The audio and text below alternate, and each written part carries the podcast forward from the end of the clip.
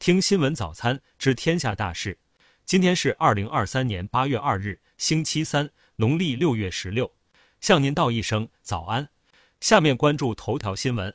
机票燃油附加费今年年内首次上涨。八月一日，记者获悉，在线旅游平台去哪儿收到中国东方航空公司、九元航空公司等航司消息称，自二零二三年八月五日出票日期起，成人旅客八百公里含以下航线，每位旅客收取三十元燃油附加费；八百公里以上航线，每位旅客收取六十元燃油附加费。下面关注国内新闻。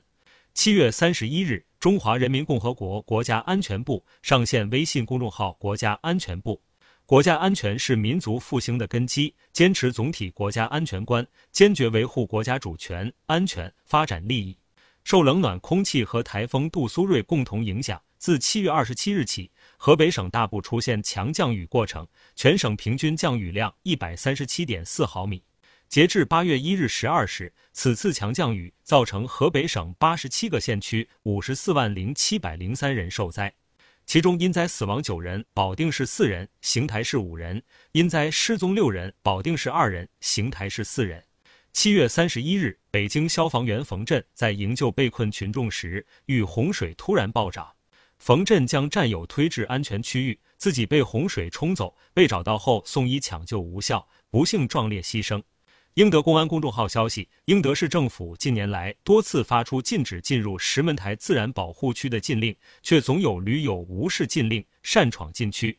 近日，十三名驴友擅闯保护区被困，经多部门搜救，十三人获救。近日，一则上海顾村公园四人树下躲雨被雷劈死的视频在社交平台传播。经核实，该视频并非涉自顾村公园，而是二零二一年三月在印度发生的一起雷击事故。八月一日，泸州古蔺黄华镇人民政府就网传黄华镇政府工作人员王某某聊天记录及利用亲密关系索要钱财一事发布通报，双方原系男女朋友，因感情不和分手后，男方剪辑拼凑视频，现已道歉。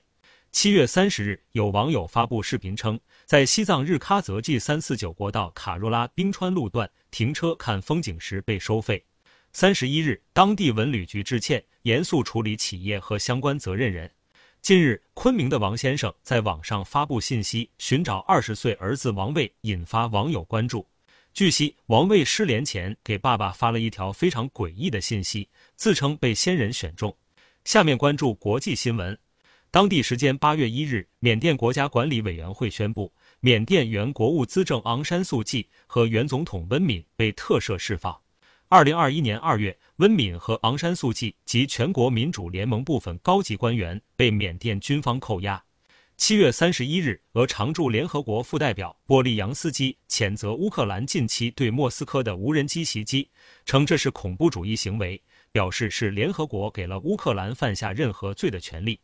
当地时间七月三十一日，在肯尼亚表示愿意领导海地特遣部队后，美国表示计划在联合国安理会提出一项决议，授权派遣一支多国部队进驻海地。美国正在积极推动以色列与沙特关系正常化。消息人士透露称，以色列情报组织摩萨德局长大卫·巴尔尼亚近期秘密访问华盛顿，就沙以关系正常化问题与美国高层官员进行讨论。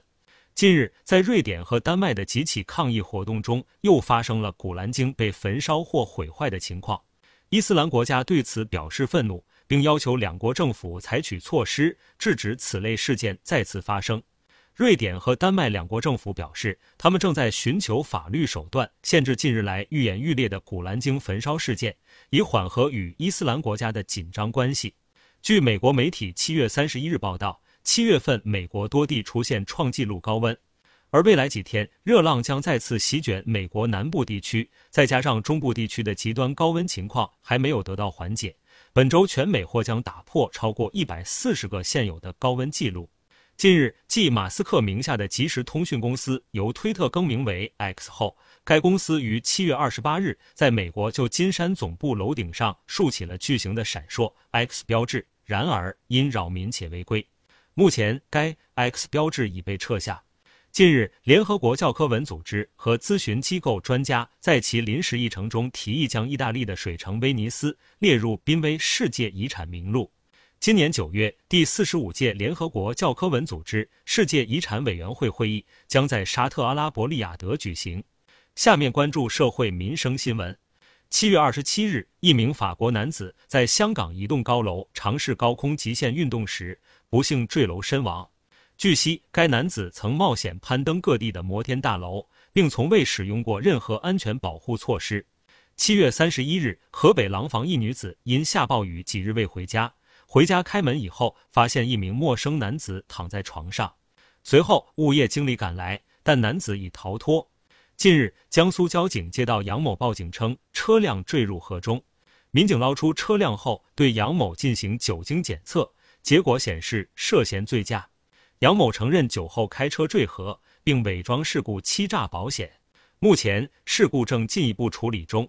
近日，有网友使用 AI 绘画制作了食用野生菌中毒后的幻象画面，画面中蘑菇盖过了天际，犹如苍天大树，天空五颜六色，大象也是既真实又玄幻，甚至天上的倒影和地上的动物遥相呼应，令人头晕目眩。网友评论：但凡少吃两朵菌，都做不出这个效果。下面关注文化体育新闻。八月一日上午，歌手李玟的家属等手捧李玟的遗像，在香港殡仪馆外与歌迷、市民及媒体见面。当天，李玟的出殡仪式在香港举行。李玟于七月五日在香港去世，享年四十八岁。近日有报道称，《刀郎的罗刹海市》全球网络播放量达到八十亿次，打破了世界纪录。对此，吉尼斯世界纪录回应称，没收到申请，没破吉尼斯纪录。北京时间八月一日晚，在女足世界杯小组赛第三轮中，中国女足一比六负于英格兰女足，以一胜二负的战绩位列小组第三位，无缘出线。北京时间八月一日，在阿拉伯冠军联赛小组赛中，利雅得胜利四比一战胜蒙纳斯蒂，C 罗本场比赛上演头球破门，打破五场球荒。赛后，C 罗本人也更新了社交媒体，写道：“很好的胜利，很高兴能进球，及球队成为了小组第一。”以上是新闻早餐全部内容。如果您觉得不错，请点击再看按钮。明天我们不见不散。